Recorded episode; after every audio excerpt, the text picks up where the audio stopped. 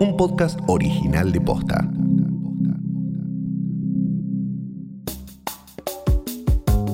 Durante el mes de junio, el uso y abuso de la fuerza policial en nuestro país se cobró una muerte cada 40 horas. ¿Qué pasa con las fuerzas de seguridad en Argentina? ¿Y qué hace la justicia al respecto? Hoy es jueves 23 de julio. Soy Martina Sotopose y esto pasó posta. En los últimos meses tomaron notoriedad varios episodios relacionados a las fuerzas de seguridad. Tal vez el más prominente en las últimas semanas sea la desaparición de Facundo Astudillo Castro. Facundo fue visto por última vez el 30 de abril, cuando fue detenido en la ruta durante un control policial. Caminaba desde la localidad de Pedro Luro hacia la ciudad de Bahía Blanca para ver a su exnovia.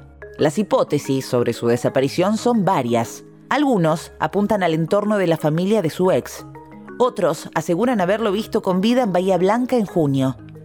Y hay quienes afirman que su desaparición está vinculada al accionar ilícito de las fuerzas de seguridad. Si bien todavía ninguna pista es certera, la desaparición de Facundo se suma a una lista de casos que involucran abusos por parte de las fuerzas de seguridad y que reavivan el debate sobre el rol de la policía. Para profundizar sobre eso, Hablamos con Victoria Darraidú. Ella es coordinadora del equipo de seguridad democrática y violencia institucional del CELS.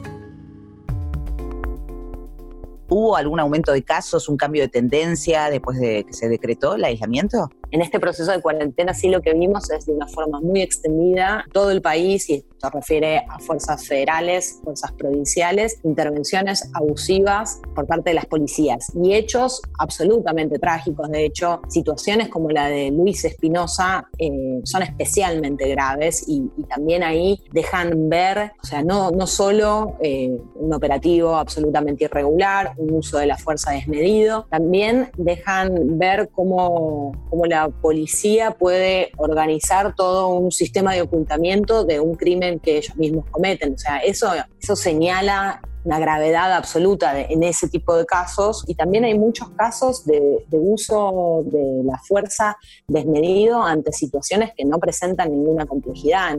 Luis Espinosa era un trabajador rural de 31 años de la provincia de Tucumán. El viernes 15 de mayo salió a caballo a cobrar un sueldo y se topó con la policía que estaba dispersando una carrera de caballos ilegal. Cerca de la zona, uno de los hermanos de Luis volvía de cobrar una pensión por discapacidad. Los agentes lo detuvieron y empezaron a golpearlo. Luis pidió a los policías que dejen de pegarle a su hermano. Los oficiales comenzaron a perseguirlo. El cuerpo de Luis apareció al viernes siguiente, a unos 100 kilómetros de ese lugar, en un barranco de otra provincia vecina, Catamarca, estaba envuelto en una bolsa y con un tiro en el homóplato izquierdo. Según la fiscal del caso, los 11 acusados colaboraron para esconder el cuerpo de Luis y encubrir la brutalidad policial que habían ejercido hacía minutos. No se comportan de igual manera con todos los habitantes del país, sino que sobre algunos sectores en particular, los jóvenes de los, de, los barrios humildes, las personas en situación de calle, eh, las personas trans, eh, son los, las comunidades eh, indígenas, son los sectores que, que siempre, podemos así para decirlo brutamente, la ligan más. Bueno, en este contexto también eso se ve más exacerbado. ¡Basta! ¡Basta, por favor! ¡Familia, familia, por favor! ¡Ella es menor de edad! ¡Ella es menor! ¡Basta! ¡Ella estaba durmiendo, por favor!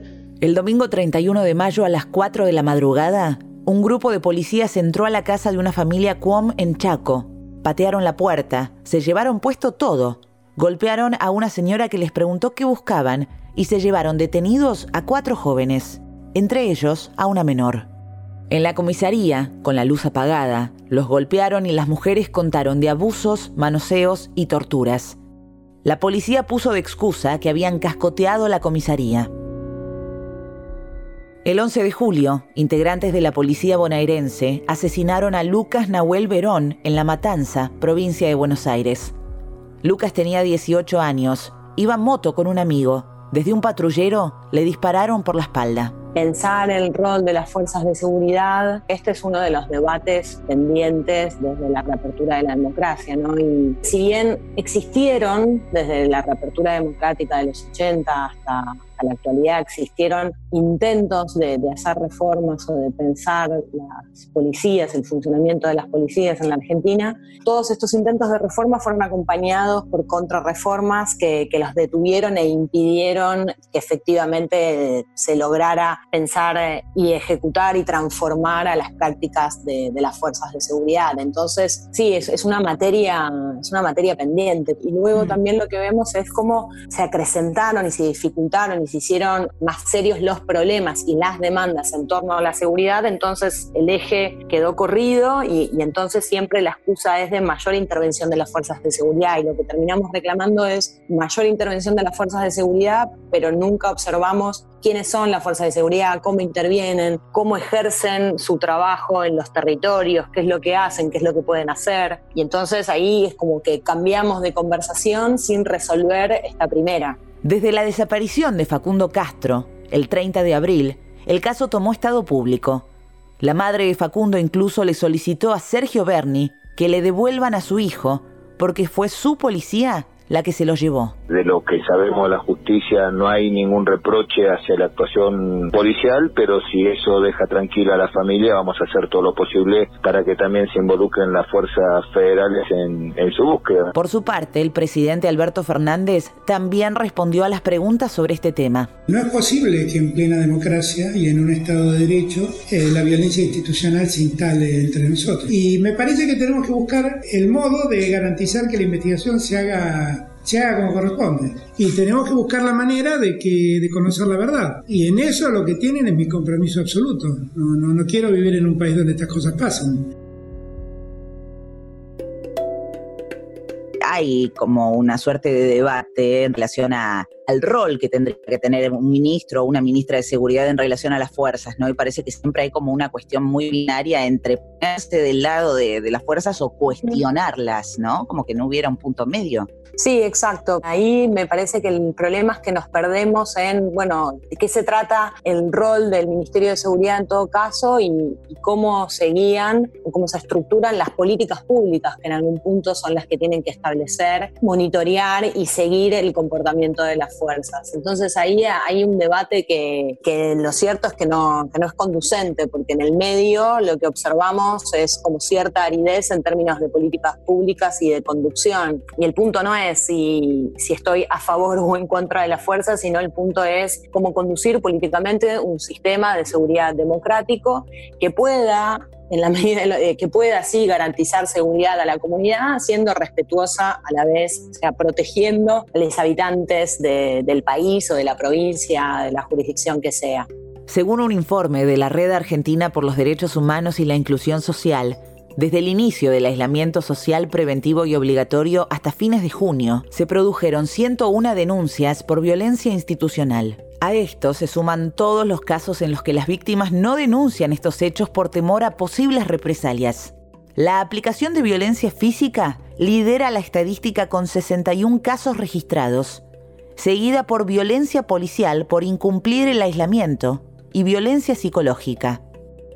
Según datos del Comité de la Memoria de la provincia de Buenos Aires, durante el mes de junio, el mal uso de la fuerza policial en nuestro país se cobró una muerte cada 40 horas. Después claramente hay otros problemas que, tienen que ver con la justicia y nosotros lo venimos relevando, que es, eh, bueno, cuando la policía considera que las fuerzas de seguridad obraron de una manera por fuera de la ley. Y ahí sí se observan patrones que por lo general lo que indican es que la justicia tiende a convalidar las versiones de las policías sobre sus actuaciones. Y entonces lo que suele producirse también es que hay poca prueba, poca capacidad de investigar en estos hechos y entonces no tenemos una justicia que tenga una gimnasia muy clara en eh, sancionar eh, intervenciones abusivas por parte de los miembros de las fuerzas de seguridad.